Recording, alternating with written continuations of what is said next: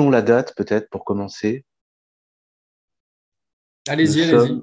Eh bien, dites-la moi parce que je ne sais pas si on est, on est le 19, non? Mardi 19 avril. Voilà, mardi 19 avril. Bon, les dates sont importantes. Euh, vous savez tous pourquoi. Euh, c'est que les événements euh, se déroulent actuellement en Ukraine. ces événements sur lesquels nous allons essayer de, de, de réfléchir. Je, je, tiens d'ailleurs au préalable à remercier à nouveau le travail des camarades de l'association Égalité Réconciliation. Une pensée pour l'énorme travail que fournit son président, euh, les cadres, son secrétaire, etc. Et je vous dis bonsoir à tous qui êtes présents aussi. Et je vous remercie euh, d'être au rendez-vous euh, d'une visioconférence dont j'ai euh, préalablement la dernière fois euh, testé l'efficacité et j'en étais plutôt content. Ça me permet de développer une analyse de manière quasiment mystérieuse.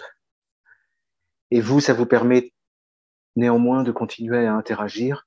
Donc je crois que la formule, pour moderne qu'elle soit, euh, est plutôt, euh, plutôt une chance. Et comme à mon habitude, elle est pour moi, cette conférence, l'occasion euh, d'avancer dans ma réflexion, de d'essayer de progresser, d'essayer de, de, de mettre en place les idées, de euh, coordonner aussi les auteurs avec les faits. Et j'espère que ça, ça sera la même chose pour vous, euh, que ce seront deux heures de, travail. D'ailleurs, si vous pouvez prendre des notes, euh, euh en faire quelque chose de, fructueux, c'est tant mieux j'ai tout de suite parlé des auteurs. Euh, je précise que devant des événements euh, qui sont des événements euh, de mort, hein, des événements sanglants, hein, il s'agit d'une guerre.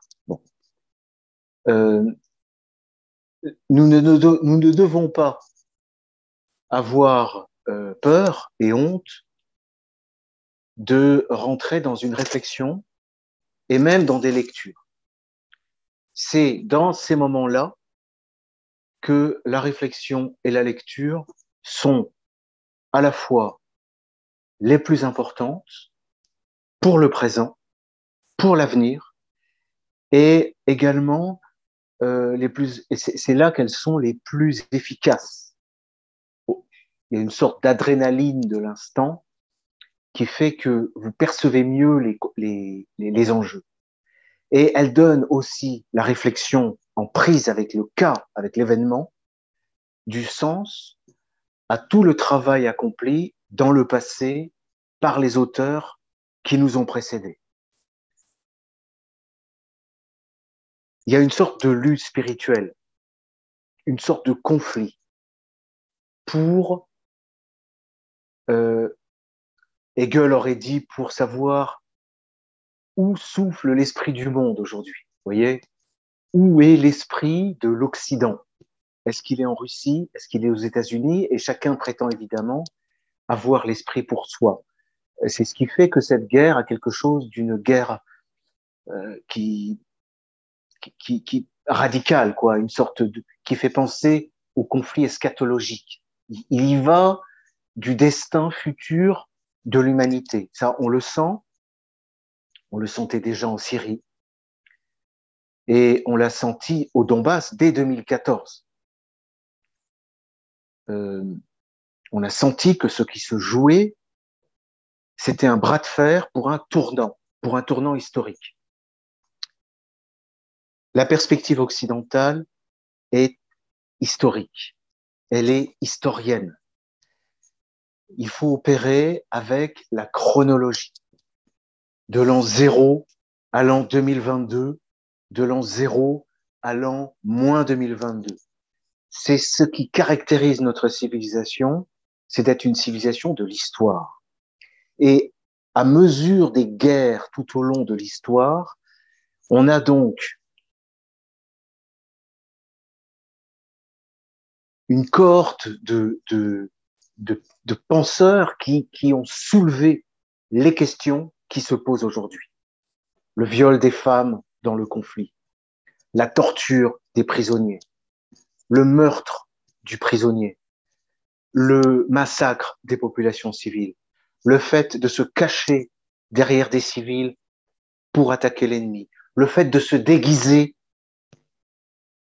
en, euh, en plénipotentiaire, c'est-à-dire en, en quelqu'un qui vient pour transmettre un message, de, un, un, un message diplomatique, le fait de se cacher euh, derrière des véhicules de la Croix-Rouge, pardon. Toutes ces questions sont réfléchies depuis, alors pas depuis la nuit des temps, et c'est là que la perspective historique est importante, ce qu'on appelle le droit de la guerre est né avec la conscience de l'histoire. Parce que l'humanité, au départ, n'est pas dans la conscience du temps qui passe de manière linéaire. L'humanité, au départ, est dans la conscience d'un retour des choses. Le temps tourne en boucle. Et la guerre en Ukraine serait interprétée par un sauvage, un primitif, comme vous voudrez l'appeler, comme le retour de quelque chose qui s'est déjà passé entre des gens qui se sont déjà battus entre eux. Donc il y a une perspective de l'histoire qui, qui, qui, qui ne s'est pas faite en un jour. Ça commence avec les cités grecques au, 4e, 5e siècle avant Jésus-Christ. Ça passe par le Moyen Âge avec un point d'orgue autour de l'an 1000 et ça se déroule avec le 16e siècle, la Révolution française, qui est un moment important de prise de conscience, jusqu'à jusqu'à nos jours. Je, je crois nécessaire, au début d'une conférence, de redonner ce cadre chronologique qui n'est pas évident à construire et dont toute la culture ambiante cherche à nous priver. On constate que la réflexion sur la guerre, c'est-à-dire sur le droit de la guerre, elle évolue sur ces 2500 ans jusqu'à nous. Et les questions, les faits qui se passent aujourd'hui sont ressentis avec une sensibilité qui n'a pas tellement changé. C'est-à-dire, pour nous, occidentaux modernes, il est horrible de violer des femmes, de tuer les vieillards, de torturer les gens. Voilà le sentiment essentiel sur lequel tout le monde est d'accord. Et ceux qui auraient une autre forme de sentiment ont beau jeu d'avoir percé ce point sensible.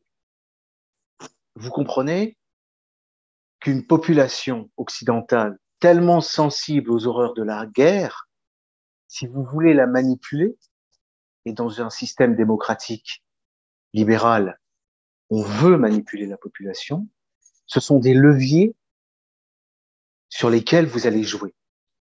Donc, ça sert à rien de pleurer, de pleurer sur le deux poids deux mesures, de s'offusquer des mensonges, des bobards, des rumeurs de guerre, de la mauvaise foi.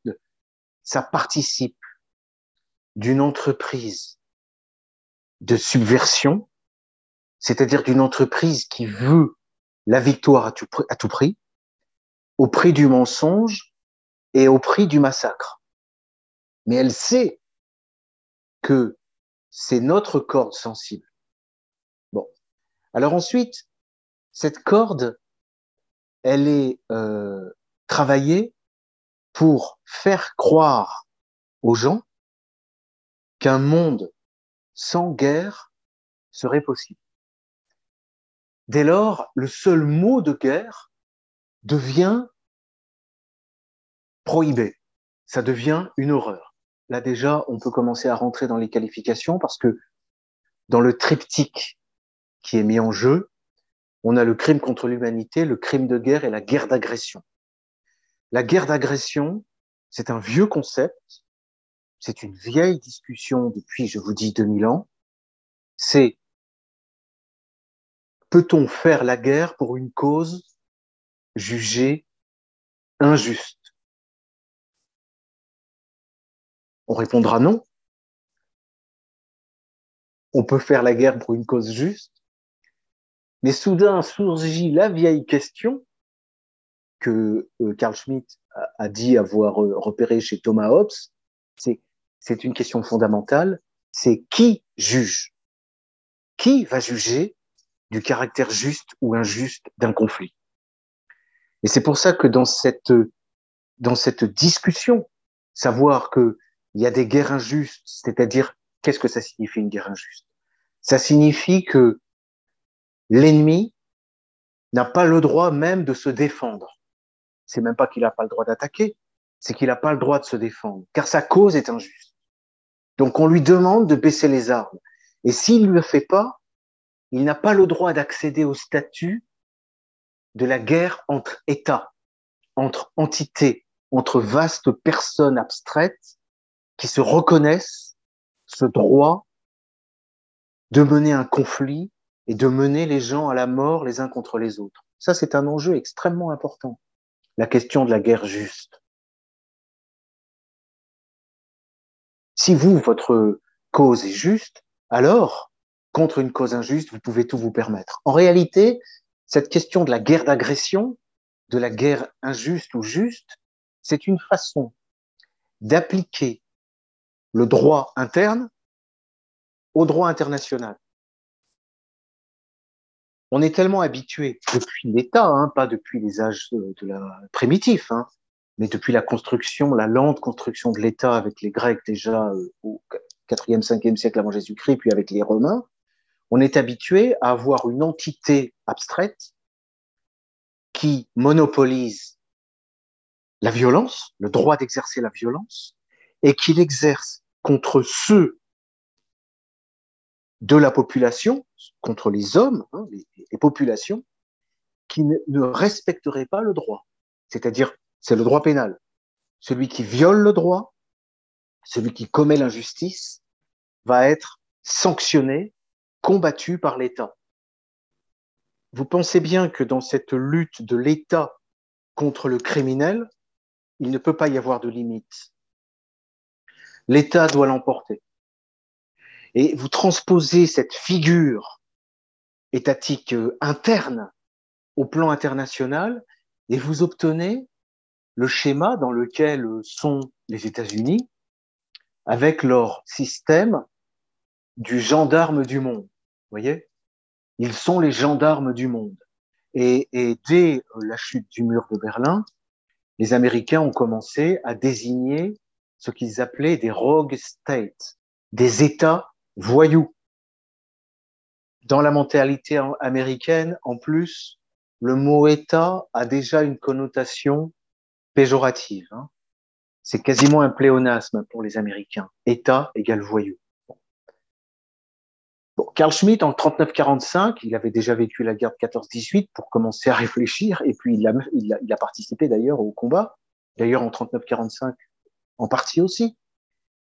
Et lui avait systématisé euh, le conflit, le vaste conflit qui déchire le droit international selon lui depuis le XVIe siècle.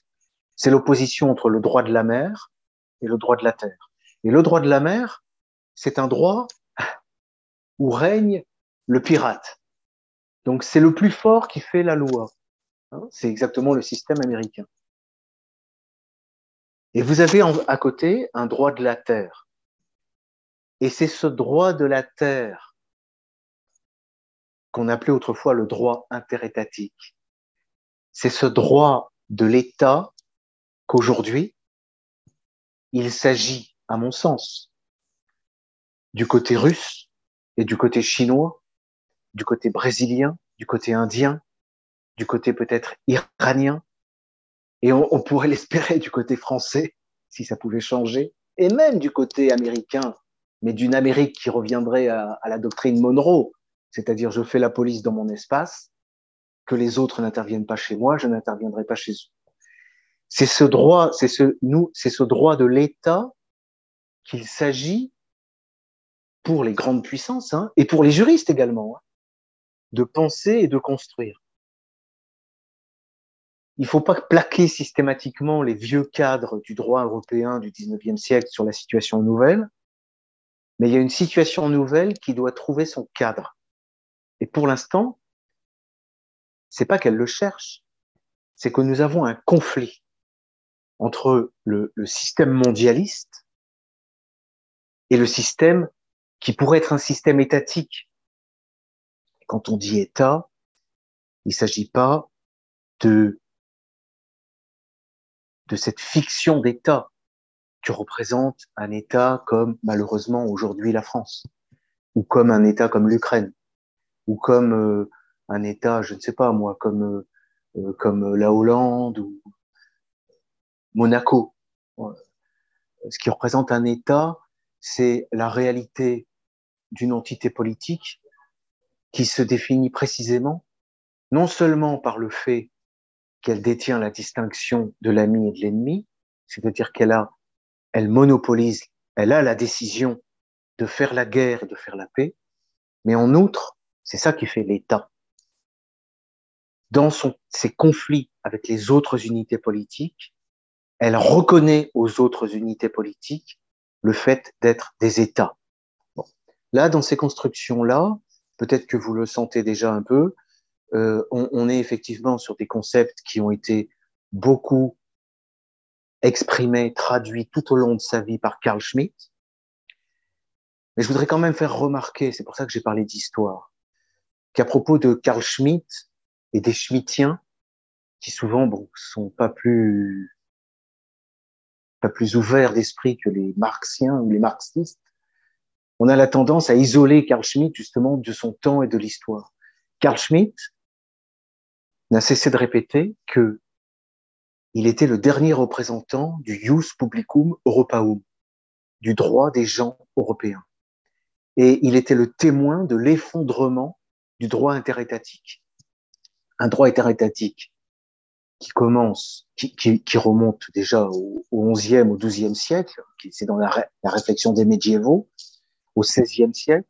Il y a de grands noms, hein, comme par exemple au 17e, c'est Grotius, Hobbes peut être cité aussi dans cette ligne, Rousseau, euh, Montesquieu avant lui, euh, et je citerai tout à l'heure des, je vous lirai des extraits de d'auteurs qui ont vécu la Révolution française, parce que la Révolution française a été un bouleversement important au plan international, au plan mondial, et un moment de prise de conscience qui s'est traduit par la formalisation au Congrès de Vienne en 1814, mais chez les penseurs, même indépendamment du Congrès de Vienne, la formalisation de ce système juridique. Bonald, de Maistre aussi, Hegel, qui est le plus connu, hein, euh, et puis ensuite, on a Donoso Cortés, etc., et puis Carl Schmitt, et puis ceux qui viennent aujourd'hui. Donc, il y a une histoire de ces réflexions, et les réflexions et le langage et l'expression ne sont pas des choses anodines, parce que on pourrait avoir tendance à penser, bon là, il est question de montrer les muscles et, et de se battre, mais vous remarquerez que 90% de la guerre se fait par la propagande et par le verbe et par la pensée. On n'a pas affaire à des hommes préhistoriques. On est dans un système où euh, euh l'intelligence euh, combat l'intelligence. Je donnerai, je vais donner aussi des exemples euh, de, de l'importance. Euh, je vais rentrer dans deux types d'exemples, si vous voulez. Ça pourrait donner un petit peu de, de cadre à ma conférence, finalement. On pourrait dire que là, j'ai terminé une phase introductive. Je vais prendre quelques questions, s'il y en a. Et si vous voulez, ce que je vous propose comme plan, c'est de vous faire des lectures que je commenterai. D'une part, d'auteurs, c'est-à-dire des, hommes, hein, comme vous et moi, il y a peut-être des femmes qui nous écoutent, mais j'ai pas de, j'ai pas de grande penseuse du droit international dans mes archives. Encore qu'il y a la fameuse Anna Arendt, peut-être qu'elle a dit des choses intéressantes. Et puis d'autre part, à part la, doc la, doctrine et les lois, je parlerai de quelques lois euh, qui, portent sur le, sur le sujet. Malheureusement, j'avais pensé évoquer le cas le cas, c'est le génocide. Hein. l'accusation de génocide portée par les Occidentaux. Il en est question cette semaine. C'est-à-dire que les Russes, soi-disant, massacreraient les femmes et les enfants du Donbass et de l'Ukraine. Et euh, il faut reconnaître, euh, avec les conséquences que ça peut représenter, j'en parlerai de ça, le génocide. Vous savez que Macron, qui avait été échaudé dans son voyage en Algérie en parlant de crimes contre l'humanité et de génocide, on lui a dit non, non, non, non, attention avec ces qualificatifs. Là, il s'est montré plus prudent. Mais il n'est pas impossible qu'avant le deuxième tour, il fasse un petit saut à, à Kiev. Alors, y a-t-il euh, des questions? Oui. Alors, la première, sur quelle base juridique la communauté internationale peut-elle saisir les avoirs de la Russie? Les, gens ont entendu votre question ou il faut que je la répète? Non, non, c'est bon, ils ont entendu. D'accord, très bien. Alors, euh, il faut s'entendre sur le terme base juridique. Hein. C'est un problème aussi pour les juristes, hein, pas seulement pour ceux qui ne font pas de droit. Il faut comprendre que même quand le, le cas par exemple la saisine des avoirs des citoyens russes dans les banques françaises. Même quand le cas n'est pas clairement et ouvertement prévu par un texte de droit international, surtout de droit international, vous pouvez, au nom du droit international, qu'il faut entendre plus largement, vous permettre ce genre de choses. C'est exactement ce que je vous ai dit tout à l'heure, c'est-à-dire la guerre juste. Vous menez une guerre juste, et une guerre juste est une guerre totale. Vous ne pouvez pas lésiner. Le droit est de votre côté, au-dessus même des lois. Voilà la, position. Donc là, c'est pareil, je mets en garde sur le juridisme, euh, comment dire, euh, procédurier, paperassier, euh, qui souvent est une façon de se tirer une balle dans le pied en réalité, qui consiste à, à, à argumenter sur des textes, sur des choses, etc. Euh, donc, ce, cette saisine des avoirs euh, russes, évidemment, elle peut donner lieu à des procédures. Hein. Je ne dis pas qu'il ne faut pas se défendre devant les tribunaux. Ça peut marcher. Mais euh, elle donne lieu, elle, doit pouvoir donner lieu à une analyse, effectivement. C'est ça que j'essaie de développer et de faire à la fois moi-même, de bien comprendre et de transmettre. Une analyse qui consisterait à bien euh, concevoir les deux côtés, du, procès. Parce que vous avez du côté, d'un côté, vous avez la guerre juste, qui pourra toujours trouver des arguments au nom, de, au nom du droit humanitaire. Il faut sauver l'humanité. Il faut sauver les femmes et les enfants du Donbass et d'Ukraine. C'est une ingérence humanitaire.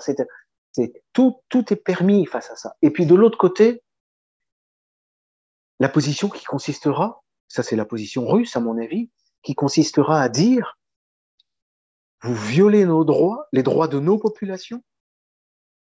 Ce faisant, vous violez le droit de la guerre vous-même. Vous, vous, vous menez, par les moyens que vous utilisez, une guerre totale. Donc vous commettez des crimes de guerre en réalité. Euh, Peut-être que vous sentez aussi, il y a une clé euh, qui, qui, est importante pour analyser les, les choses, c'est la distinction entre les, la fin et les moyens. Je pense que ça, c'est un critère important. J'ai découvert récemment un livre de Aldous Huxley qui porte sur ces questions, précisément au sujet de la guerre. Voyez, si vous mettez en avant les fins, tous les moyens sont bons. Si vous mettez en avant les moyens, si c'est les moyens d'abord qui comptent, je pense que vous faites preuve de plus de mesure et de sagesse. Euh, Est-ce qu'il y avait une autre question? Oui. Accordez-vous encore du crédit à la question du droit concernant la partie de l'OTAN et son idéologie d'agression, d'ingérence, de justice unipolaire? Oui, j'accorde du crédit à une idéologie, euh, mais qui est en conflit avec. Il faut la prendre au sérieux et je, je dis, il faut l'analyser, il faut la comprendre, il faut la critiquer et il faut voir qu'on a une sorte en Occident, hein, parce que c'est interne à l'Occident tout ça. On a une schizophrénie, on a une guerre civile. On a une guerre civile qui commence en 14-18, qui se prolonge en 39-45 et qui est toujours là. Alors peut-être qu'elle durera euh, éternellement, moi je sais pas, ça je peux je, je peux pas le dire. Mais c'est du crédit, non pas, je veux dire, non pas au sens où je dis euh, ils ont le droit avec eux, mais au sens où je prends en compte je prends au sérieux la manière dont ils argumentent. Mais il faut pas le prendre pour autre chose. C'est difficile pour tout le monde, vous savez, d'allumer sa radio le matin et d'entendre les Russes ont commis tel massacre, tel massacre, tel massacre. Ça, c'est fait pour susciter de l'émotion de manière à ce que le cerveau se déconnecte et qu'on arrête de penser comme ça. Et pourtant, c'est comme ça qu'il faut continuer à penser. Et même si des massacres ont été commis, même s'il y a eu des exactions, je l'ai déjà dit, hein, ça, relèverait du crime de guerre, et c'est à chaque camp de faire la police à l'intérieur de, lui, de, sa propre, de sa propre arme. Et le jour de la paix, il est toujours temps de prendre une loi d'amnistie pour effacer, se réconcilier, faire la paix. Mais là, c'est pareil. Quand votre guerre est juste, quand la fin justifie les moyens, vous allez d'ailleurs commettre tellement d'horreurs vous allez tellement mentir, vous êtes tellement peu dans la perspective de la paix avec l'adversaire, avec l'ennemi, mais vous êtes dans la, vous êtes dans la perspective de la pacification, c'est-à-dire en fait une pacification aveugle, euh, la paix, éternelle, définitive.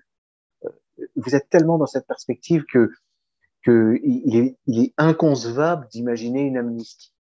Et pourtant, l'amnistie, je l'ai déjà dit hein, à d'autres occasions, c'est aussi la clé de ce droit international. Vous voyez quelques clés, l'amnistie, la neutralité, c'est-à-dire la possibilité pour certaines entités étatiques de rester neutres. Vous voyez, ça, on, voit bien le bras de fer aujourd'hui, hein, la Russie qui cherche, parce qu'ils ont de très bons juristes, hein, Lavrov avec l'école de droit international de Moscou, Poutine lui-même qui a étudié le droit international avec un grand professeur, euh, ce sont des gens qui, qui, qui, sont tout à fait conscients du, du bras de fer et regardez sous l'œil juridique le discours de Poutine, les discours de Poutine. Donc j'espère répondre à la question, faire du crédit, euh, c'est-à-dire comprendre euh, que c'est un, que c'est, de toute façon, le discours d'un avocat a toujours quelque chose de construit et d'exagéré. Ça, c'est, ça fait partie du jeu. Donc vous avez de, de part et d'autre et c'est vrai que la position euh, de la doctrine du droit international hein, devrait précisément être hein, une perspective neutre, froide, rationnelle, intelligente. Je sais que c'est difficile, et pourtant, l'absence de neutralité, l'emballement, ne peut que conduire à plus de massacres. Et c'est pas parce qu'il y a aujourd'hui des gens qui meurent, qui sont torturés et qui, et qui sont violés qu'il faut cesser de penser. Au contraire, c'est maintenant qu'il faut réfléchir, c'est maintenant qu'il faut argumenter, c'est maintenant qu'il faut convaincre. Une petite question encore? Oui. Y a-t-il un droit international qui est écrit et qui fait force de droit? Est-ce celui de l'ONU? Est-il thalassocratique ou tellurique? Non, non, non. Il n'y a pas. Alors voilà, ça c'est le piège américain déjà. Ça c'est le piège mondialiste. Je vous expliquais tout à l'heure qu'il y a une certaine vision du droit international qui considère le droit international comme le droit interne, comme le droit civil d'un État. L'État, il a euh, un droit écrit. Il y a des lois, il y a des textes, il y a des tribunaux, il y a des juges qui se prétendent neutres, qui souvent cherchent à l'être et, et y parviennent parfois. Bon, ça, si vous le transposez au plan international, vous êtes dans le mondialisme, automatiquement. Donc c'est un droit qui est compliqué, le droit international, parce qu'il n'y a pas de juge. C'est Donald ou Hegel. Hegel aurait dit c'est le tribunal de l'histoire qui juge. En fait, justement, ce que l'on a longtemps considéré comme le juge en droit international, c'est la guerre. C'est la guerre qui tranche les conflits en droit international. Ça, c'est le droit international classique. Mais bientôt, vous savez, par le fait de dire ça, je pourrais risquer un procès et une condamnation et la radiation du barreau. Et pourtant, considérer la guerre comme le juge et l'arbitre du droit international, ça fait partie du droit international de la terre avec la neutralité, avec, euh, que, disais-je tout à l'heure, euh, la neutralité, avec la, la, il y avait un concept important que, que j'ai donné tout à l'heure, euh, l'amnistie. L'amnistie, la neutralité, le, les, les crimes de guerre, c'est-à-dire le droit pénal de la guerre appliqué au sein de l'armée. Et la police, c'est-à-dire quand on conquiert un, territoire, quand on l'occupe, on fait la police, c'est-à-dire qu'on maintient l'ordre. Tout ça participe du système qu'un monde multipolaire pourrait appliquer de façon à ce que la vie sur Terre redevienne à peu près viable, humaine. Et en face, effectivement, vous avez cette idée du juge entre les nations, l'ONU, la Cour pénale internationale, des textes, des conventions de Genève, euh, etc. Il y a, je, vous ai parlé tout à l'heure de la perspective historique cette façon de faire des textes, de marquer les lois dans le code pénal français, dans la Cour pénale internationale, c'est une façon de briser le lien qui nous rattache avec la doctrine du passé. Et, et ce sont les grands auteurs du passé qui détiennent la clé, la clé de la situation présente et du droit international. Voilà. Donc, le droit international écrit, il est chez, ouais, j'ai quelques livres là. voyez, il est par exemple chez Juan Guinness de Sepulveda, hein, 16e siècle, à propos des massacres commis euh, contre les Indiens d'Amérique par les conquistadors. Savoir est-ce qu'on peut massacrer une population civile, les femmes et les enfants, lorsque ces gens mangent nos prisonniers de guerre et les torturent. Voyez? Est-ce qu'on doit appliquer le droit de la guerre avec des gens qui ne le respectent pas eux-mêmes, par exemple? Bartolé de Sasso Ferrato, vous voyez, un Italien de, euh, là on est au Moyen Âge, hein, on est avant la découverte du Nouveau Monde, sur les, guerres entre les Guelfes et les Ghibelins. Euh, plus proche de nous, Grotius, le droit de la guerre et de la paix. Voyez? Un, auteur que Carl Schmitt n'a jamais, pas cessé de citer, Alberico Gentili, les trois livres sur le droit de la guerre. Voilà. Et d'ailleurs, on remarque quand on regarde ces, ces anciens auteurs qu'ils ils font des discours ce sont quasiment des, c'est de la jurisprudence. Ce sont des arrêts qu'ils rendent. C'est eux qui exercent une forme de tribunal de l'histoire pour juger. C'est pas seulement la guerre et la force. Il y a aussi l'historien qui est considéré comme le euh, participant du tribunal de l'histoire. Et il ne cesse de faire référence aux guerres du passé, chez les Grecs, chez les Romains, au Moyen Âge, avec quantité d'anecdotes. Tel général romain a fait passer au fil de l'épée toute la population de telle ville, etc., etc., etc. Bon, donc ça c'est une caractéristique aussi, c'est-à-dire euh, le droit. Hein, c'est trop facile de d'écrire de grands principes. Hein. C'est trop facile d'écrire dans un texte euh, euh, la guerre est prohibée, hein, comme dans la charte euh, des Nations Unies. Hein, les nations renoncent au conflit, etc. Bon, on voit ce que ça donne. En réalité, ils renoncent pas du tout au conflit. Simplement, les conflits deviennent beaucoup plus, beaucoup plus sanglants et beaucoup plus meurtriers pour les populations civiles. Bon, j'aurais d'autres exemples, si, je puis me permettre de, de, donner justement un livre que j'ai écrit il y a quelques années pas si longtemps et qui portait sur la situation en Syrie, au Donbass et par rapport à, au négationnisme, hein, avec le, le, cas de Robert Forisson, c'est cet ouvrage, La terrorisme et crimes contre l'humanité. Voilà. Donc là, ce que je dis aujourd'hui, je, je, cherchais déjà à le réfléchir, mais bon, ça avance avec le temps. Tenez, un ouvrage important aussi qui se trouve euh, accessible chez, chez Contre-Culture en format de poche, donc c'est pas cette couverture-là, c'est la notion de politique de Carl Schmitt. Ça, c'est un ouvrage fondamental. Un ouvrage fondamental sur ces questions-là exclusivement. Il a, il a euh, Carl Schmitt euh, est d'une actualité, mais comme tous les grands auteurs euh, que je viens de vous donner, ils sont tous d'actualité. Et il a réfléchi justement sur le concept d'État et de guerre. C'est un livre sur la guerre. Et le texte central est assez court. je vais commencer tout de suite ma série de lectures. Et vous allez voir à quel point c'est ahurissant d'actualité. Un impérialisme fondé sur l'économie, on pense tout de suite aux Américains, tendra tout naturellement à amener une situation mondiale qui ne mette pas d'entrave au libre jeu de ces instruments, de ces instruments de sa puissance économique, que sont le blocage du crédit, l'embargo sur les matières premières, la dégradation de la monnaie étrangère, etc. 1927. Et qui lui permettent de s'en tenir à ceci.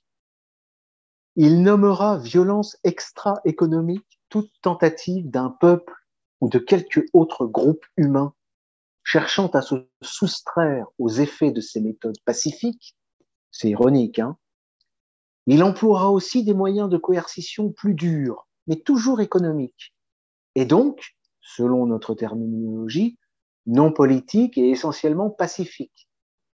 Alors là, il donne toute une série d'exemples avec la SDN, etc. C'est plus d'actualité. Notamment l'embargo sur les denrées alimentaires destinées à la population civile et le blocus alimentaire. je vous signale qu'aujourd'hui, ça, qu'est-ce que dit Karl Schmitt? Il dit c'est trop facile de dire que la guerre, ce sont les, les Kalachnikov et les tanks. En réalité, la guerre, c'est ce qui tue. Et ce qui tue aujourd'hui, c'est l'embargo, c'est le blocus alimentaire. Et aujourd'hui, les Américains tuent en Syrie. Ils tuent en Iran. Ils tuent par les pressions qu'ils exercent, même jusqu'en France, finalement, à cause de la guerre économique qu'ils nous font subir. Ils tuent en Russie. Enfin, ils disposent aussi de moyens techniques propres à tuer de morts violentes, d'armes modernes d'une grande, grande perfection technique, et s'il a fait appel, cet impérialisme économique, aux ressources du capital et de l'intelligence pour conférer à celle-ci une capacité inouïe, il n'y a pas encore les bombes nucléaires quand il parle. Hein. C'est bien dans l'intention de s'en servir effectivement si nécessaire. Je vous rappelle que les seuls qui aient euh, lancé des bombes atomiques sur des populations civiles sont les Américains. Voilà. Au demeurant, l'usage de moyens de cette espèce, c'est-à-dire les bombardements, hein, le, tapis de bombes, hein, donne lieu à l'élaboration d'un vocabulaire nouveau, d'essence pacifique, où la guerre ne paraît plus, et où il n'est question que d'exécution, de sanctions, de sanctions, d'expéditions punitives, de pacification, de sauvegarde des traités, de police internationale et de mesures destinées à garantir la paix.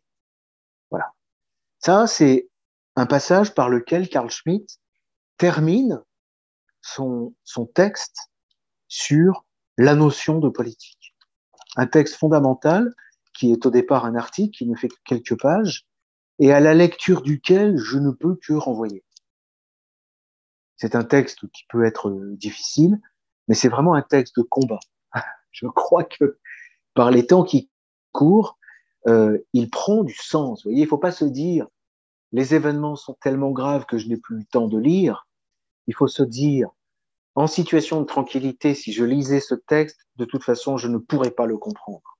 Mais maintenant que nous sommes à deux doigts de prendre des bombes sur la tête, eh bien, je peux le comprendre. Je suis en mesure, je suis dans l'état euh, psychique, euh, psychologique euh, et physique euh, qui me permet, et moral et intellectuel, qui me permet de comprendre, d'accéder à cette pensée et de la traduire et de la partager. Voilà. Du moins, et je peux même choisir mon camp, ce qui n'est pas du luxe. Euh... Il faudrait que ben, vous allumiez votre lumière. Ouais. Est-ce que c'est suffisant, la petite lumière tamisée, ou est-ce qu'il faut plus? Parce que moi, ça me va comme ça. Pour l'instant, ça va, mais... Ben, ça ne changera pas. Alors, c'est Vous me direz. Moi, je trouve que c'est sympa, cette espèce de pénombre. Très bien. Je sais pas ce qu'en pensent les gens. Est-ce qu'il y a des questions? Est-ce qu'il y a des questions? Alors, si la Russie du droit de la Terre s'oppose aux États-Unis du droit de la mer, un monde bipolaire à terme en guerre totale est-il inévitable?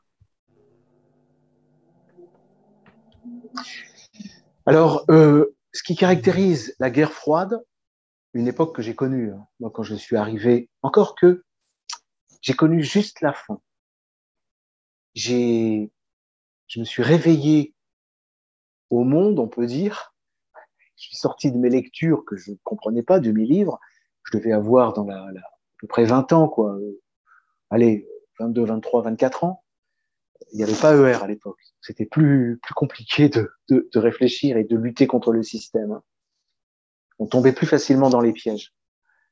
Euh, je me suis réveillé avec la première agression de l'Irak par Bush père.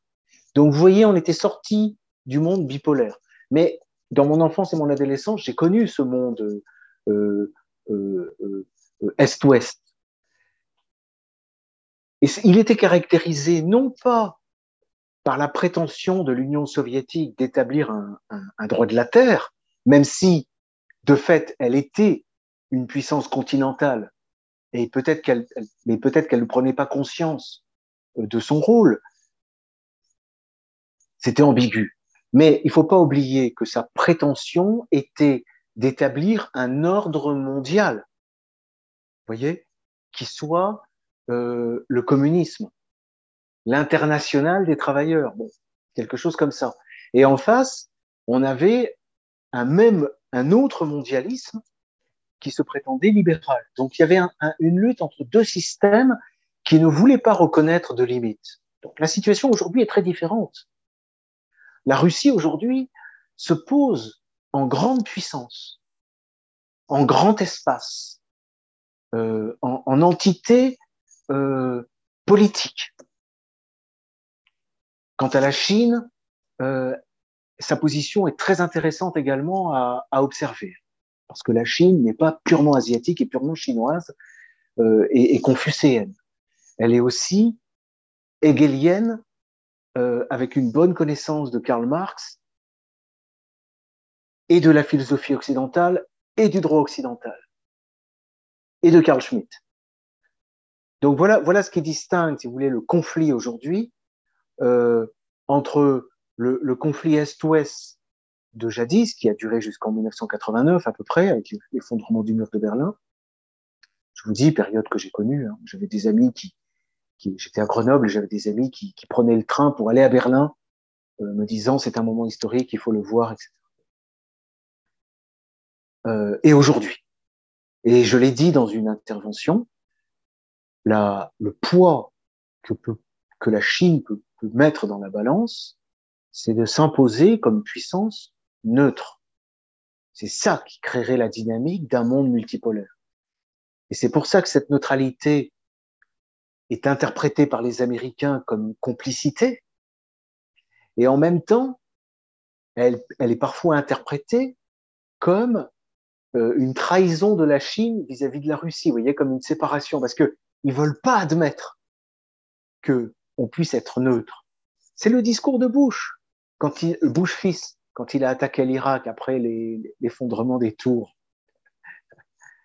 Là aussi, j'étais, je me souviens. c'est une lutte des anges de Dieu contre les anges déchus. C'est le Christ contre le diable. Et ceux qui ne sont pas avec nous contre nous. Ça, c'est le discours de Bush. C'est le discours du monde, euh, du, globalisme, euh, du mondialisme. Mais si vous lisez la, notion de politique de Carl Schmitt, vous comprendrez que cette, ce discours est purement utopique et qu'il ne sert qu'à hypnotiser les populations. Et je reviens sur l'idée, les Occidentaux sont, sont de grands naïfs et de grands sentimentaux. Quand vous leur faites croire que vous allez faire la paix sur la terre, ils sont les premiers à vouloir euh, vous accueillir. Quand vous leur dites euh, qu'en face, on a euh, euh, tuer des femmes, violer des femmes, tuer des enfants, torturer des prisonniers de guerre, etc. Ils sont les premiers à dire ah non c'est pas possible, c'est insupportable, ce sont des voyous, il faut il faut s'en débarrasser. Voyez bon. Et ça les Américains le savent évidemment très bien.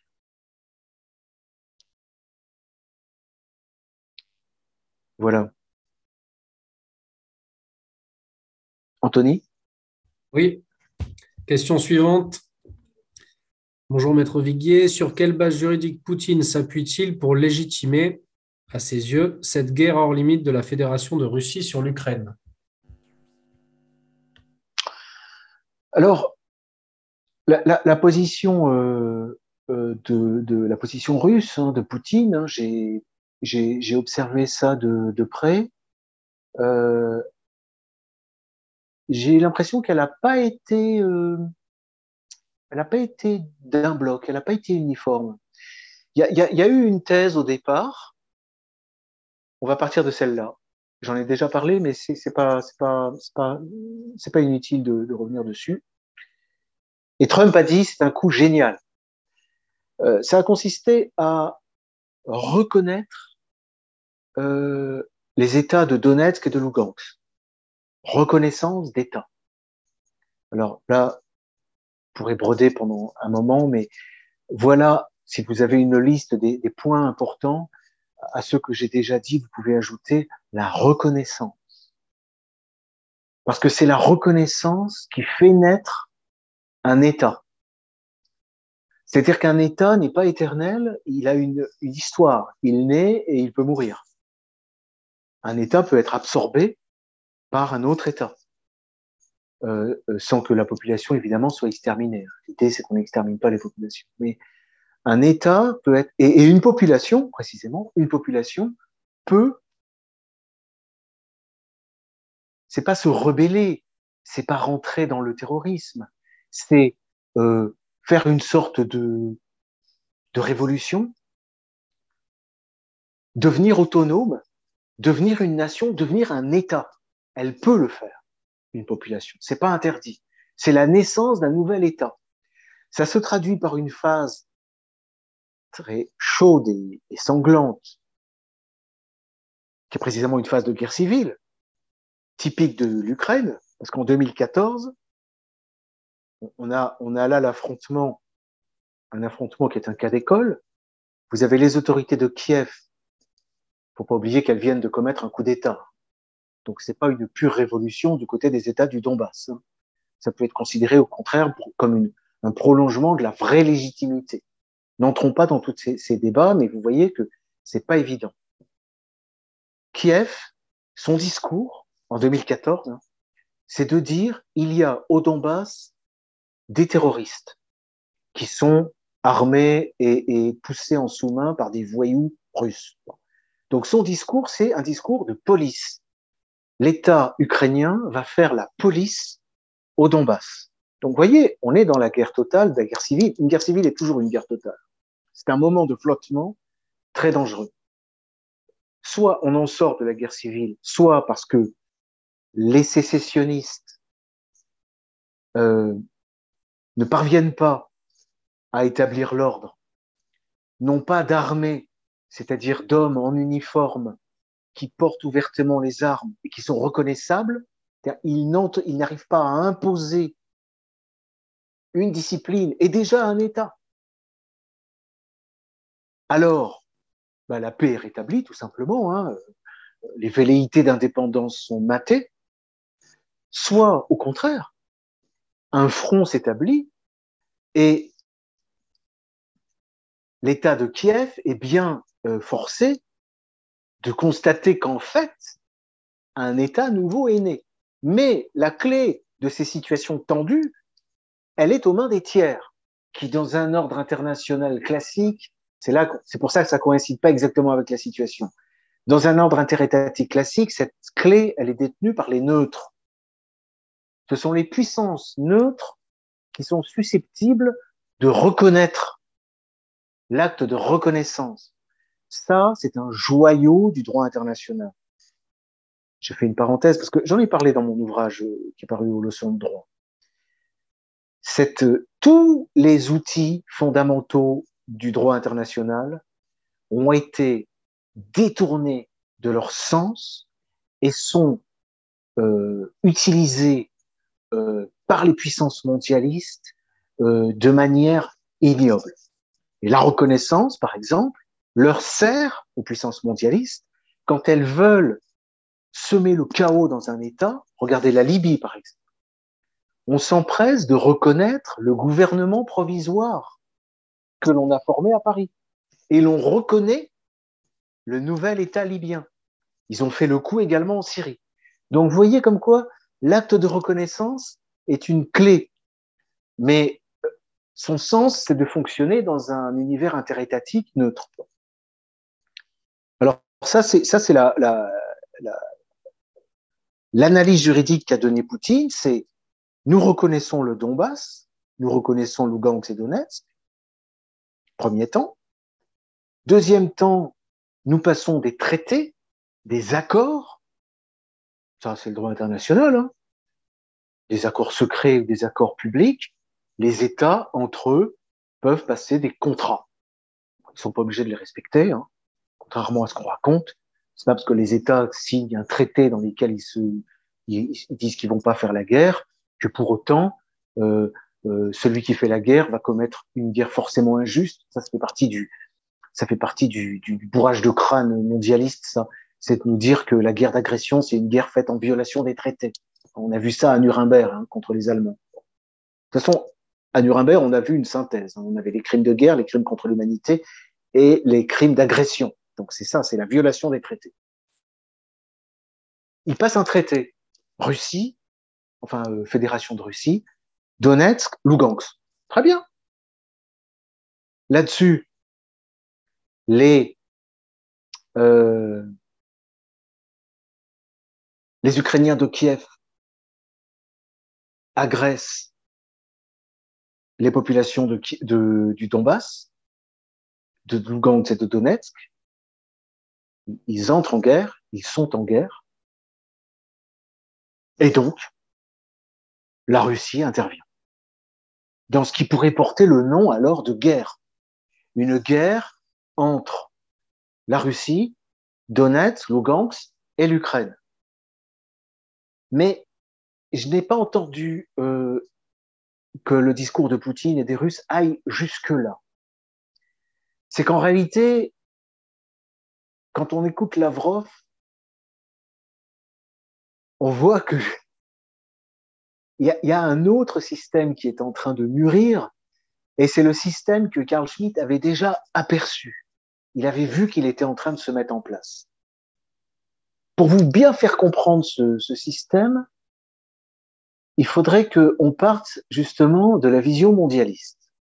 Dans la vision mondialiste, vous avez l'Organisation des Nations Unies, qui, regroupe tous les États du globe. Hein, je crois qu'il doit y en avoir peut-être deux ou trois qui n'y sont pas, mais c'est vraiment complètement marginal. Cette organisation dispose des casques bleus, donc une armée susceptible d'intervenir.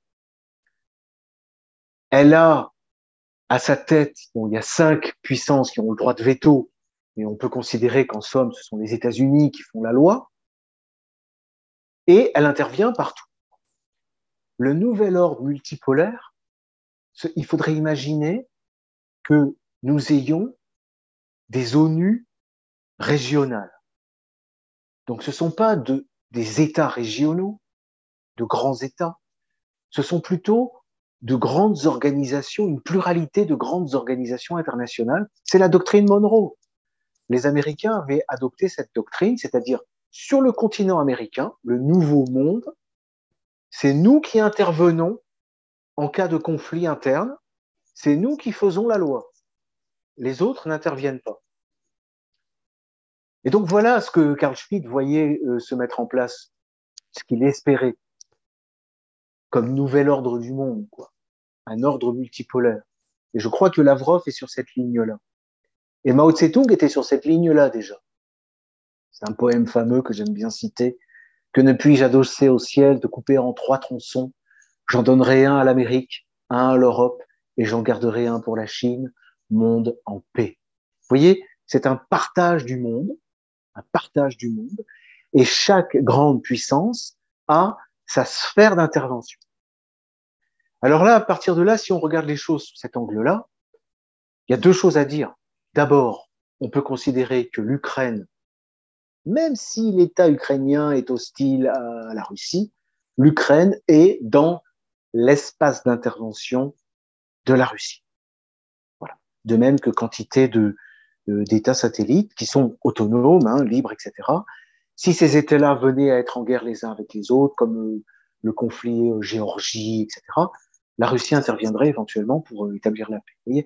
C'est l'idée d'un espace. Et deuxième temps, ça ne veut pas dire que les grandes puissances, Chine, États-Unis, Russie par exemple, ne se font pas la guerre, soit directement, soit par euh, petites unités euh, interposées, y compris pour grignoter les territoires, pour essayer d'agrandir leur espace. Ça, ça ressemble beaucoup à ce qu'était autrefois le droit interétatique. Mais ça exige de sortir de la logique pacifiste mondialiste qui veut nous faire croire d'abord qu'on peut interdire à jamais la guerre, que d'autre part, euh, l'agression, c'est-à-dire la conquête de territoire, mon Dieu, c'est diabolique, hein, comme si les Américains ne passaient pas leur temps à vouloir conquérir des territoires. Donc il faut admettre qu'une entité politique avec une nation, avec une pluralité de nations, allez, un empire, peut avoir besoin pour sa survie de s'agrandir. C'est comme ça, c'est la loi de la, de la nature, si vous voulez. Et ces conflits entre grandes entités. Donc, on pourrait analyser comme ça le conflit en Ukraine, c'est-à-dire qu'il y, a, une sphère d'influence américaine et il y a une sphère d'influence russe et elles sont, elles se touchent là. Et elles sont en train, l'une et l'autre, de, de, marquer leurs limites. Vu comme ça, c'est plutôt un conflit euh, euh, qui peut être, disons, euh, comment vous le dire, qui peut se traduire sur le terrain, je crois, par un respect plus grand des, populations civiles. Mais encore une fois, on n'y est pas, puisqu'on a une puissance mondialiste, agressive, comme Trump n'était pas sur cette ligne-là, hein, mais on sent que derrière Biden, c'est l'équipe, la vieille équipe Clinton, Obama, Bush et compagnie, euh, et eux sont sur des guerres eschatologiques, des guerres totales, c'est-à-dire ils sont dans des logiciels théologiens. Voilà. Euh, je, je, signale aux gens que je ne peux pas répondre directement aux questions qui sont affichées et euh, il m'est difficile euh, de faire le tri dans les questions pendant que je réponds.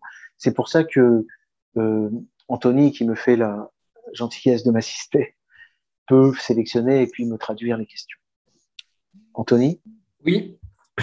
Alors, vous avez utilisé le terme de guerre totale. Est-ce la même chose que la guerre totale théorisée par Ludendorff Si je prononce bien. Oui, oui, Ludendorff, oui, oui.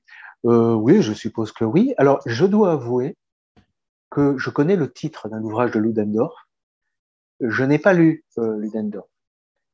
Mais euh, vous savez, avant 14 et jusque, jusque dans les années 40, euh, l'Allemagne est un, bouillon de culture absolument extraordinaire. On n'a pas fini. Je découvre tous les jours de nouveaux théologiens, de nouveaux juristes, euh, et sans parler du 19e siècle. Et, et, nombreux sont les œuvres. Alors, en fait, pour aller plus vite, il faudrait apprendre l'allemand et lire en allemand, évidemment. Mais vraiment, Ludendorff, la guerre totale, oui, c'est de cette guerre totale, puisque lui était aux premières loges en tant que général en chef, hein, je crois, parce que Hindenburg, c'était la politique, Ludendorff, c'était le front. Hein, et il était aux premières loges pour voir basculer la guerre de 14-18 dans une guerre totale. Il l'a vu.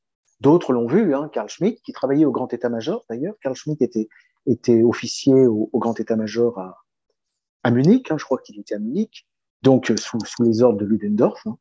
Il a peut-être croisé dans les couloirs euh, Adolf Hitler, qui lui-même travaillait là-bas. De toute façon, ils, ils, étaient tous à peu près dans les mêmes euh, géographiques. Hein. Munich, c'est un endroit important. Hein. Il y a les Max Weber aussi.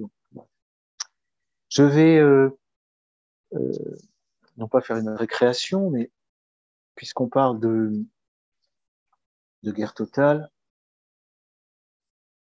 euh, je voulais vous parler, je voulais vous lire un, des textes de Hegel parce que c'est quand même très important, parce que c'est un auteur qui est, qui est référence. Hein.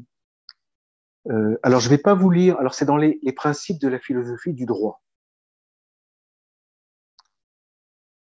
Euh, qui sont euh, écrits jusqu'à jusqu'à sa mort. Mais j'ai découvert ces leçons de philosophie du droit, hein, qui sont l'ébauche de ces principes. Le texte est plus articulé et c'est de 1817. Et je voudrais vous lire des, je voudrais vous lire des passages. Voilà. Alors, on est dans la philosophie du droit de Hegel, on est au point culminant. Juste après le paragraphe 162 dans ses principes, c'est euh, l'esprit du monde qui fait l'histoire. Hein. Vous savez, c'est dialectique. On est passé par la famille, l'État, la société civile, etc. On arrive à l'État et culmine le dernier moment, c'est le droit de la guerre, précisément. C'est pour ça que j'insiste aussi sur un fait, c'est que c'est au sujet des cas de l'actualité euh, présente hein, sur l'Ukraine, c'est là qu'on peut le mieux comprendre également ce qu'est le droit. C'est le moment pour les non-juristes même de s'y mettre, hein, quelque part. On est sur un procès qui est un vaste procès aux dimensions de l'histoire universelle. Bon, alors, alors euh, les traités, nous dit-il, le droit des gens, voilà. L'obligation générale des États est qu'ils se reconnaissent réciproquement. Si maintenant ils veulent se donner encore d'autres obligations, alors ils passent des contrats, etc., etc. Ah, ensuite, sur la lésion par un autre État, l'État maintenant a pour fin le bien-être de ses sujets. Voilà. Euh, attendez, excusez-moi. L'État n'a pas à attendre la lésion, l'attaque immédiate, voilà. Un État à la guerre. Attendez, je suis désolé. Bon, remarquez, je commence là. Lorsque la paix a longtemps régné, qu'une jeunesse, parce que c'est tout à fait notre situation, qu'une jeunesse nombreuse et désireuse de faire la guerre est là dans le pays, et que les caisses sont pleines, je rappelle qu'avec le Covid et le Pfizer, ils ont rempli les caisses, hein, pas oublier. Alors une légère offense devient la cause du déclenchement d'une guerre. Comme c'est là un simple devoir-être, on ne peut absolument rien dire contre les guerres. Les États étant opposés comme des individus naturels. Kant et d'autres, maintenant, ont parlé d'une paix éternelle. C'est là une pensée pleine de bienveillance qui est aussi moralement bonne. Mais on est parti de l'idée que la guerre est quelque chose qui ne doit pas être. Mais sans guerre, les peuples se noient dans la vie privée, cette sécurité. La guerre est quelque chose d'éthiquement nécessaire. Une alliance pour la conservation de la paix éternelle comporte toujours nécessairement l'arbitraire des États singuliers qui les fait rester ou pas dans cette alliance. Car s'ils n'ont plus cet arbitraire, c'est qu'ils ne sont plus des États autonomes. De même, c'est une pensée pleine de bienveillance qui a été exposée il y a environ 30 ans, que le genre humain forme un seul État.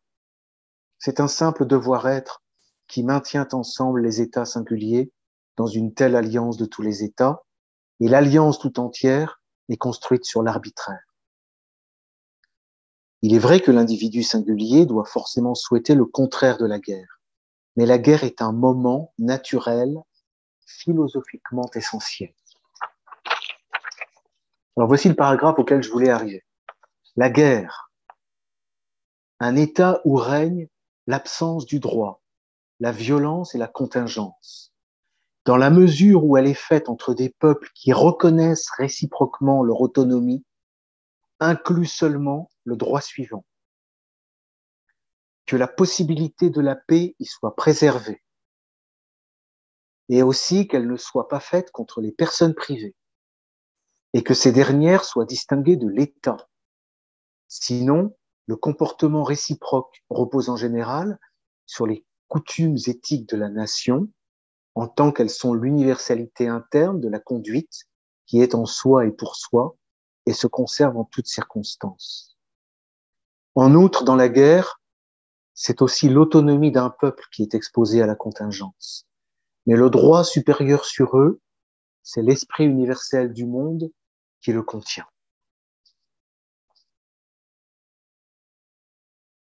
Ce qui s'annonce ici, c'est le passage à un plan supérieur. Dans la guerre, tous les talents possibles s'expriment les uns contre les autres. Mais même dans l'absence, mais même dans l'état de l'absence générale de droit, certains droits doivent encore prévaloir. D'abord, il faut que puisque les peuples qui se font la guerre sont des peuples qui se reconnaissent réciproquement, la possibilité de la paix persiste et qu'émissaires et parlementaires ne soient pas blessés. Tout ce qui n'appartient pas à l'État effectif, la vie civile, la religion, les institutions scientifiques, les tribunaux doivent être épargnés dans la mesure où ce ne sont que les États effectifs qui, en tant qu'État, font la guerre. Et pourtant, il y a là aussi, tout compte fait, qu'un devoir-être, car tous ces objets appartiennent bien à l'État contiennent des moyens pour lui. Bon. Euh, voilà. Ensuite, il développe le cas où la guerre bascule euh, et comment euh, et il donne des exemples dans la pure tradition. Je vous dis du je vous dis du droit international. Voilà. Voilà. Et le cas où un peuple est, tellement est, est, sa survie est tellement en cause que en, réalité, il n'y a plus de limite dans les moyens qu'il est susceptible de mettre dans euh, sa défense, dans, dans, dans, dans les hostilités. Voilà. ça c'est ça c'est Hegel. Voilà. Bon, vous pouvez faire une pétition si jamais vous êtes contre le fait que je que je fasse des lectures. Euh, Anthony? Oui. Alors question suivante. Avez-vous une représentation relativement claire de la direction et du but de la situation belligérante actuelle voulue par l'OTAN, de points messianiques, eschatologiques, hégémoniques ou autres? Bah, Écoutez, on, juge l'arbre à ses fruits. Il hein. euh, y, y, a des prétentions et puis il y a le résultat. Les prétentions, évidemment, c'est toujours d'amener au peuple la démocratie, le bonheur, Walt Disney, euh, McDonald's, euh, euh, euh Hollywood chewing-gum et Hollywood cinéma, etc. Euh, L'America Way of Life, qui n'est pas non plus euh, à la portée de, de, de, toutes les, de tous les peuples. Hein. Il, y a, il, y a, des hiérarchies, il y a, des gens qui, qui, travaillent pour, pour les autres. Bon. Et puis il y a le résultat. Hein. Voyez, voyez la Libye, voyez l'Irak, euh, voyez où on en est encore en Syrie, euh, euh voyez même l'Ukraine. Hein. Euh, ce sont les Américains qui sont responsables de cette situation. Hein. Et puis c'est pas fini. Malheureusement, ils ont envie d'en rajouter. Donc je crois que, euh, au contraire, dans un monde multipolaire, si vous voulez, l'ambition d'une grande puissance, sa légitimité, elle vient du fait qu'elle elle parvient, bon an mal an, à maintenir l'ordre, c'est-à-dire à faire que euh, la civilisation puisse avancer. Mais le but des États-Unis, c'est pas ça. Le but de Clinton, quand elle attaque l'Irak, c'est de renvoyer ce pays à l'âge de pierre. Regardez ce qu'ils ont fait en Libye. Si on raisonne du point de vue euh, du droit de la mer, c'est-à-dire des puissances thalassocratiques, de la piraterie mondiale, euh, ces gens vivent, c'est ce qu'on appelle, et c'est pas faux de dire, ordo ab chaos. C'est-à-dire, partout où il y a du chaos, eh bien, c'est eux qui dominent. Et c'est valable aussi d'ailleurs pour la France. Hein. Si on peut, comme on le fait depuis, euh, depuis un moment, euh, depuis le milieu au moins du 19e siècle, créer des tensions en France, des tensions politiques euh, qui, puissent regarder aujourd'hui. Je veux dire, entre les mélanchonistes et les lepénistes, euh, si les gens étaient un peu plus, un peu plus nombreux, euh, ils, sont, ils sont jeunes, hein, mais ils sont, à mon avis, pas assez nombreux, mais on a, on a les ingrédients d'une guerre civile. Bon, voilà, ça c'est le chaos. Voilà, donc, euh, le, le, but des Américains, euh, après, il y a après, après je, je, je n'entre pas dans, c'est pas mon rôle et j'ai pas les compétences euh, dans les analyses géopolitiques liées à la, à la aux, aux, matières premières, etc., à la conquête des, des territoires. Bon, je rentre pas dans, dans ces développements-là parce que ça relève, euh, disons, des, géographes euh, des, économistes. Hein, c'est, j'ai pas les compétences. Question suivante. Alors, ça commence par une citation. Pas plus que l'individu n'est une personne réelle sans relation à d'autres personnes, l'État n'est une individualité réelle sans sa relation à d'autres États. Fin de la citation. C'est ce que Hegel disait également dans l'ouvrage que vous avez cité. Quels peuvent bien, quels peuvent bien être les liens entre la République française et l'impérialisme américain selon vous? Bon, La République française, euh, on peut appliquer à la République française l'analyse que j'ai faite euh, pour l'Ukraine. Hein. Euh, c'est un petit État dans la sphère d'influence américaine. Voilà, un petit État. Je pense pas que sa, sa, souveraineté se limite à la possibilité, si elle veut, à la France, d'envahir l'Espagne ou l'Italie. Voilà, ça va pas plus loin. C'est c'est, on voit bien que la France n'est pas au cœur d'un ensemble géopolitique fort, quoi. Enfin, je veux dire. Alors évidemment, il y a toujours l'illusion du vieil empire colonial. Enfin, je dis l'illusion. Hein. Bon. Euh, maintenant, peut-être, vous savez, il y a une dimension aussi.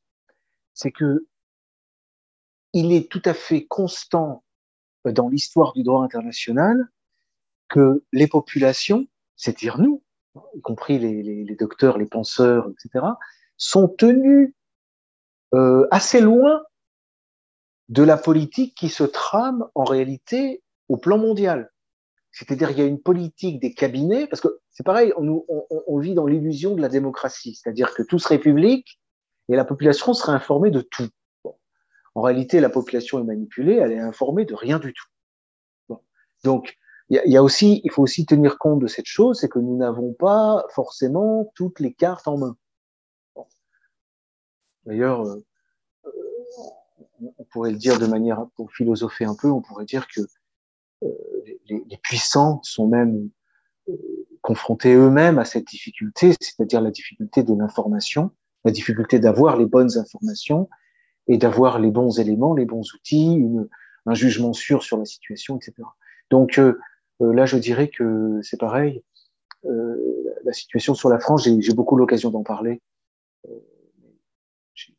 pas plus à en dire. Alors, on a bon. encore une question. Si vous voulez. Si vous avez beaucoup de questions, je suis pas contre.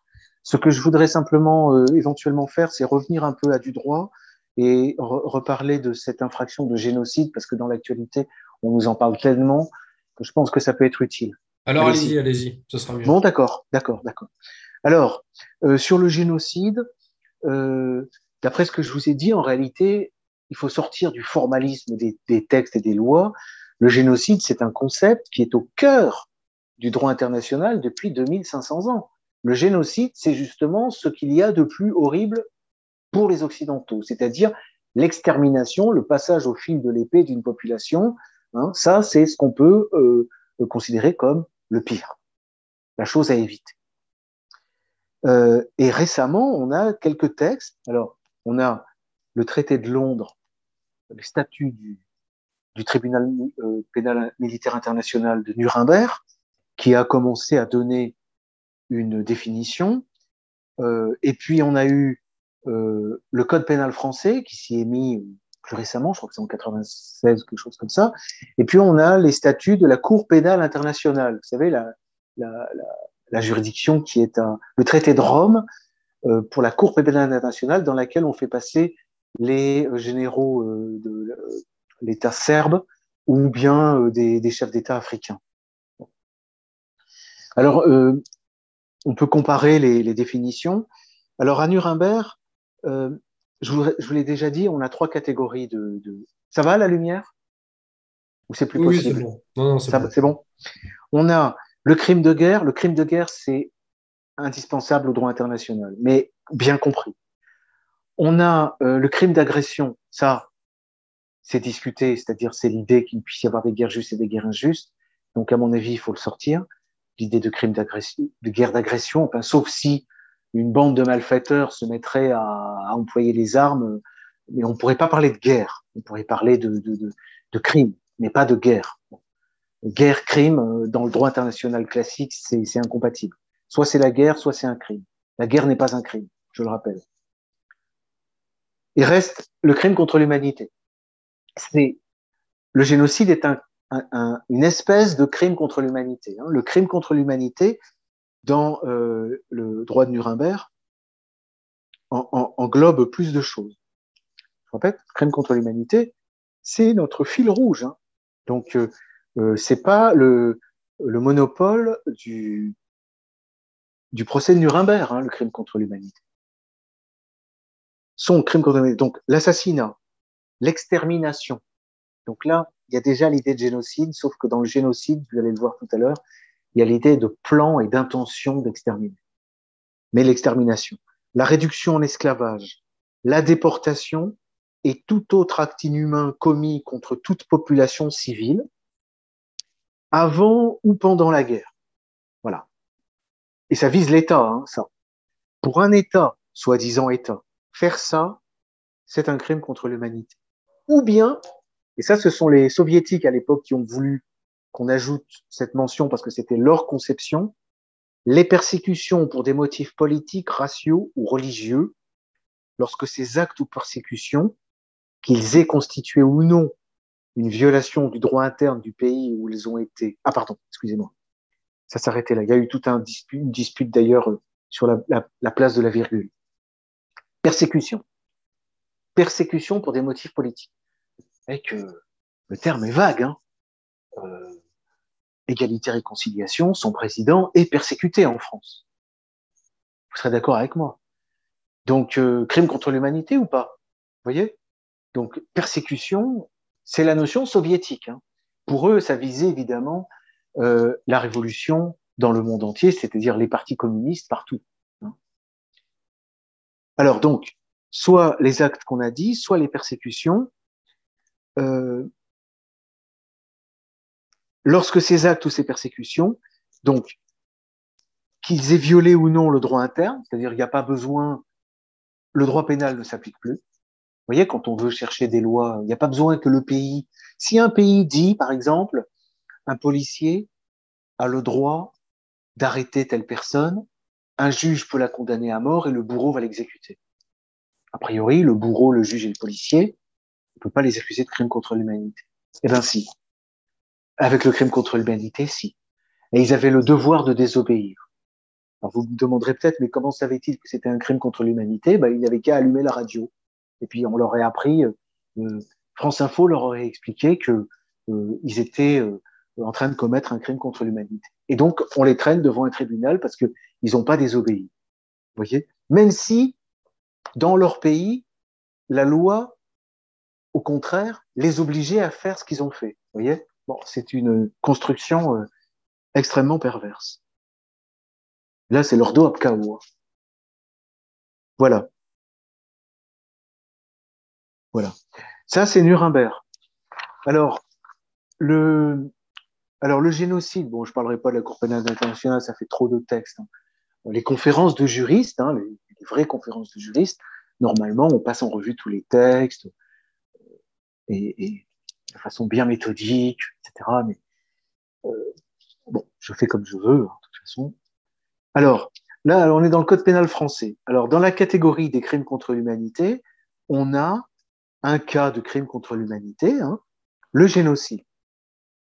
Constitue un génocide le fait de commettre ou de faire commettre à l'encontre de membres, on ne sait pas combien, hein, ça peut être un membre, hein, deux ou trois, d'un groupe national, ethnique, racial ou religieux, ils n'ont pas encore mis sexuel euh, et de genre. Ils n'ont pas mis. Mais euh, il faut leur dire hein, d'intervenir. Commettre à l'encontre de, de, ces membres l'un des actes suivants génocide, hein. Atteinte volontaire à la vie, c'est le fait de tuer, hein. atteinte grave à l'intégrité physique ou psychique, atteinte à l'intégrité psychique. Si vous faites une loi euh, contre une religion, alors peut-être pas toutes les religions, on va peut-être distinguer, mais une, loi qui est une atteinte à l'intégrité psychique des membres de cette religion qui sont visés, génocide. Soumission à des conditions d'existence de nature à entraîner la destruction totale ou partielle du groupe. Bon. Mesures visant à entraver les naissances. C'est bon, la stérilisation, mais après tout, euh, faire la pub pour, euh, pour l'avortement la, et pour euh, les, les, pilules avortives et pour etc. Bon. Euh, transfert forcé d'enfants. Transfert. Punition, réclusion criminelle à perpétuité. Je ne vais pas vous faire le détail pour, pour toutes les autres infractions des crimes contre l'humanité. Je, je, je, je, conçois que pour un non-juriste, ce soit un petit peu compliqué de, d'avoir ce, ce, parce que quand on fait du droit, on a normalement le réflexe de tout de suite voir les cas, voyez, voir les situations et d'essayer de d'illustrer en fait les qualifications. Et j'en viens à la précision importante que j'ai omise exprès, sur laquelle j'insiste maintenant. Pour qu'il y ait génocide, il faut que ce soit en exécution d'un plan concerté, tendant à la destruction totale ou partielle.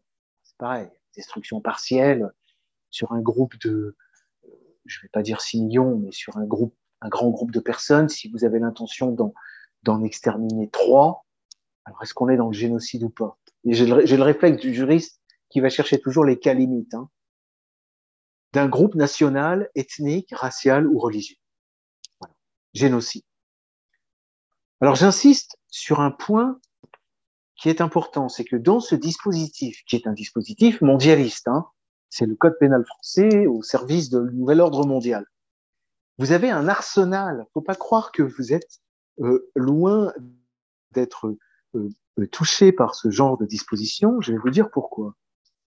Parce que la provocation publique et directe, comme là, je pourrais, euh, si, je, provoquais à stériliser euh, tel groupe euh, à raison de sa religion, par exemple. La provocation publique et directe, par tout moyen, à commettre un génocide est punie de la réclusion criminelle à perpétuité si cette provocation a été suivie des faits. Bien, ok. Mais si c'est une provocation non suivie des faits, si c'est quelqu'un qui délire, euh, qui provoque, etc., qui fait des paroles, quoi, vous, allez, vous me direz peut-être c'est le droit de la presse, c'est la 17e chambre correctionnelle du tribunal judiciaire de Paris. Eh bien non, c'est toujours le c'est toujours le, le code pénal. Alinéa 2 de l'article 211-2 du code pénal. Si la provocation n'a pas été suivie des faits, donc vous n'avez fait que parler, les faits seront punis de 7 ans d'emprisonnement et de 100 000 euros d'amende. Voilà. Et c'est pas tout. Lorsque euh, les, euh, faits ont pu être condamnés, et des fois on se demande, parce que pour l'instant, les associations de lutte contre les discriminations et pour notre liberté et notre bonheur n'ont pas encore réussi à, faire admettre ça. C'est passé devant le Conseil constitutionnel il y a quelques mois. Je rentre pas dans ces détails euh, du, juridisme là, mais c'est important quand même ce que je vais vous dire là, ça pourrait être valable même si le matin à la radio, vous avez un journaliste sur, France Info, par exemple, qui vous dit que les Russes ont commis un génocide. Les Russes ont commis un génocide, vous dit, dit France Info. Des légers latins, des légers ferranda, je sais jamais. Ça pourrait constituer une infraction. Quoi donc? Eh ben, la fameuse négation. C'est l'article 24 bis. Le négationniste. Vous êtes un révisionniste. Vous êtes un négationniste. Si vous défendez les Russes, vous contestez. Voilà. Alors aujourd'hui, il faut quand même qu'il y ait la condamnation par une juridiction française ou internationale. Mais ça peut aller très vite. Hein. La Cour pénale internationale peut demain condamner Poutine très vite. On voit qu'en ce moment, les procédures s'accélèrent. Si on a ça, nous qui sommes sous l'emprise dans la sphère euh, d'influence américaine, nous n'aurons même pas le droit de contester le fait que l'armée russe ait pu commettre un génocide. Ce sera incontestable. Et si on le euh, fait, on sera condamné à, euh, je crois que c'est un an, seront punis d'un an d'emprisonnement et de 45 000 euros d'amende ceux qui auront contesté l'existence, alinéa 2 de l'article 24 bis, l'existence d'un crime de génocide, etc. Voilà. Ou d'un crime contre l'humanité aussi, hein, d'exploitation, etc., etc., etc. Ou même d'un crime de guerre. Voilà. voilà. Simplement, pour l'instant, il faut encore qu'il y ait eu une condamnation. Un an et en cas de récidive, deux ans. Voilà. Et puis, euh, vous contestez, et si vous, et si vous défendez, si vous dites, attention, euh, ce qu'ils ont fait, euh, certes, ils l'ont peut-être fait, mais ils avaient des raisons de le faire. Certes, ils ont tué un civil, mais ce civil, en réalité, il tuait les soldats dans le dos, il empoisonnait l'eau, il espionnait, il était en train de nous tirer dessus etc., etc. En fait, ce, civil participait aux hostilités de manière criminelle. Il se comportait pas en militaire. le droit de la guerre ne pouvait pas lui être appliqué. Donc nous l'avons arrêté, nous l'avons jugé, nous l'avons condamné à mort. Génocide. Et si vous défendez, par le discours que je viens de tenir, apologie. Apologie, alors attendez. Euh, on fait l'apologie des crimes de guerre, crimes contre l'humanité, etc. D'exploitation, etc. Attendez, je vois pas le génocide. Si, bah, génocide est un crime contre l'humanité, donc c'est bon. Faire l'apologie de crimes contre l'humanité, c'est euh, sanctionner. Alors, c'est de la même peine, c'est euh, les mêmes peines, les mêmes peines, c'est cinq ans. Cinq ans d'emprisonnement. Euh, vous savez, il faut, vérifier tous les jours parce que ça change sans arrêt. Cinq ans d'emprisonnement. Cinq ans d'emprisonnement. Voilà. Voilà le comment le parce que vous savez cette guerre, c'est cette guerre mondiale à laquelle on assiste. On, est dedans, hein. Il faut pas croire qu'on lui échappe. Hein. La propagande que nous subissons, euh, euh la façon dont le système joue avec nos nerfs. Euh, c'est une guerre totale, c'est une guerre civile. Donc c'est une guerre civile mondiale. Donc nous sommes, nous sommes tous, et c'est ça qu'il faut, faut déplorer. Et nous devrions pouvoir lutter contre. Nous devrions pouvoir dire non, moi je suis une personne privée, je n'ai pas d'ennemis, euh, je respecte l'Ukrainien, le Russe et l'Américain comme des personnes. Euh, et après, ce sont les États avec leurs armées qui font la guerre. Voilà ce qu'on pourrait, ce qu'on devrait pouvoir euh, euh, faire et dire. Mais non, on suscite l'émotion et on nous encourage à détester, voyez, et on nous fatigue en réalité, on nous use, voilà. Donc nous sommes en guerre tous. Et si on, on l'a pas bien compris, regardez, je, je prends l'exemple d'Alain Soral par exemple. Comment dire que le système n'est pas en guerre contre Alain Soral Enfin, c'est un, c'est un journaliste, c'est un écrivain.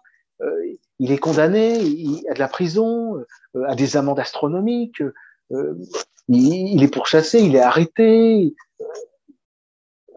Et, je connais, j'ai des clients, des d'autres clients qui se sont contentés dans la foulée des gilets jaunes par des de, de, de, faire des de rêver sur un sur un changement de la situation et ça suffit pour faire une sorte d'entente, une sorte d'association de malfaiteurs à, à visée terroriste. Voilà. Bon, je vais terminer en répondant à des questions pour le temps qui reste. Alors, la Finlande et la Suède ont affiché leur désir d'intégrer l'OTAN. On pourrait légitimement s'attendre à une intervention militaire russe préemptive. Dans ce cas, les pays européens sont-ils tenus, de par le droit européen et le fait que la sécurité est assurée par l'OTAN, de déclarer la guerre à la Russie? Les pays peuvent-ils revenir sur le traité avant que l'article 5 ne soit appliqué? Ou y a-t-il un espèce d'automatisme? Bon, alors moi je crois pas, crois pas aux automatismes. Euh, on, raconte souvent que la guerre de 14-18 s'est déclenchée euh, euh, à cause des, des, traités, des accords, que ça a été une réaction en chaîne et que tout le monde s'est trouvé pris par son engagement.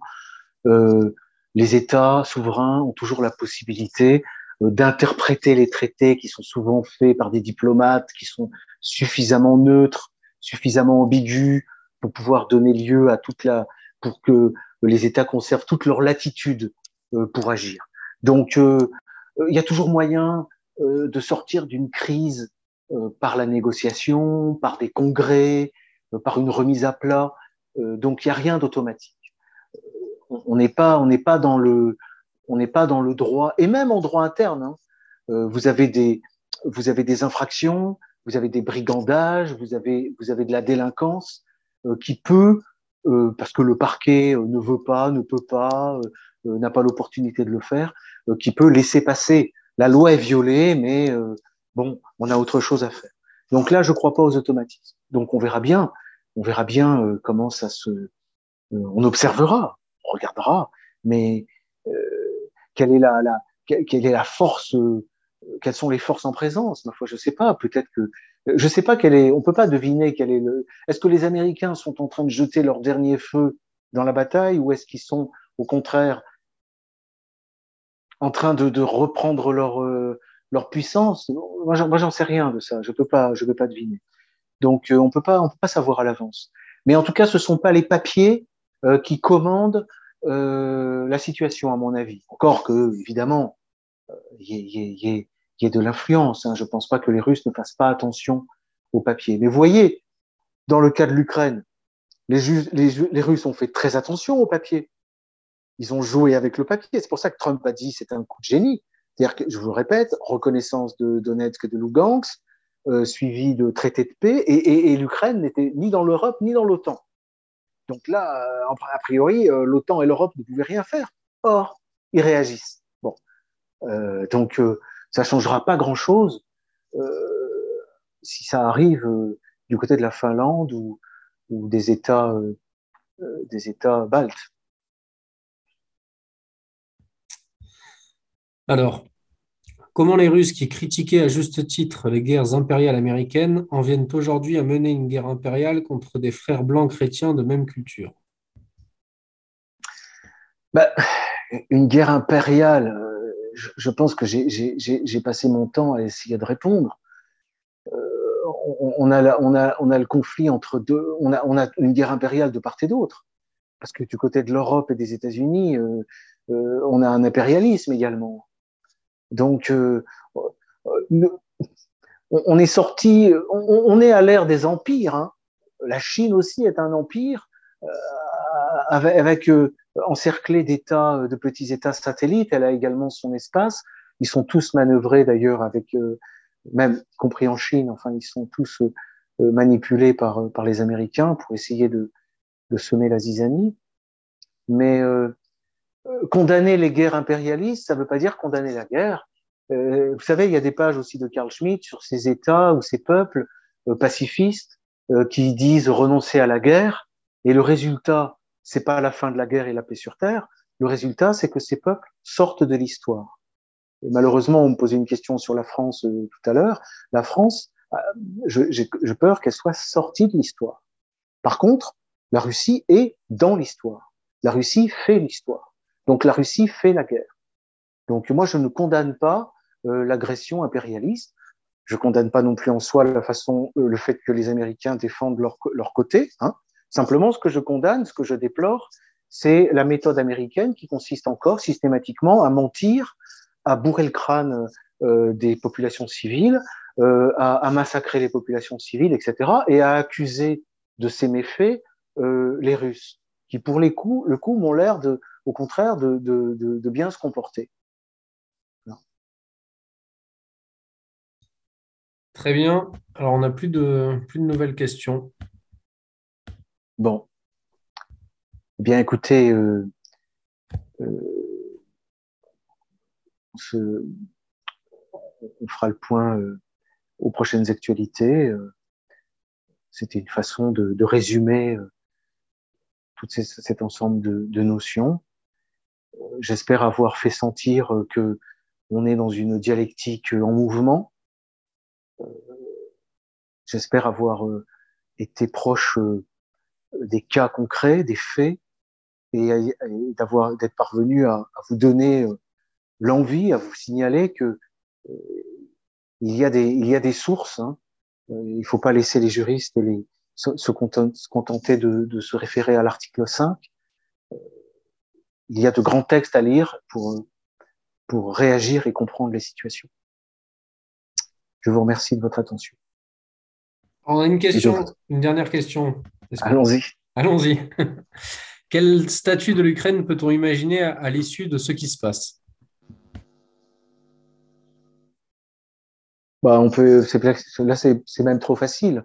Si ça se passe bien, on peut imaginer euh, une Novorossia, c'est-à-dire une partie euh, de, de l'Ukraine qui devienne euh, indépendante et qui, qui réclame son rattachement à la Russie, comme a fait la Crimée. Et puis le reste reste reste l'Ukraine. Et puis on aurait une ligne de partage donc à cet endroit-là entre l'est et l'ouest. Voilà. Ce qui n'est pas le retour au monde bipolaire, mais c'est la, la, la, frontière entre la, la sphère d'influence russe et euh, la sphère d'influence américaine. Elle passerait à cet endroit-là. En 2014, quand euh, pendant les Jeux olympiques, les, les, les Américains en ont profité pour faire leur coup d'État à Kiev. Je me souviens, je sais plus qui avait fait cette analyse, si c'est Xavier Moreau ou Thierry Naissant, euh, comme quoi c'est ce à quoi on allait aboutir.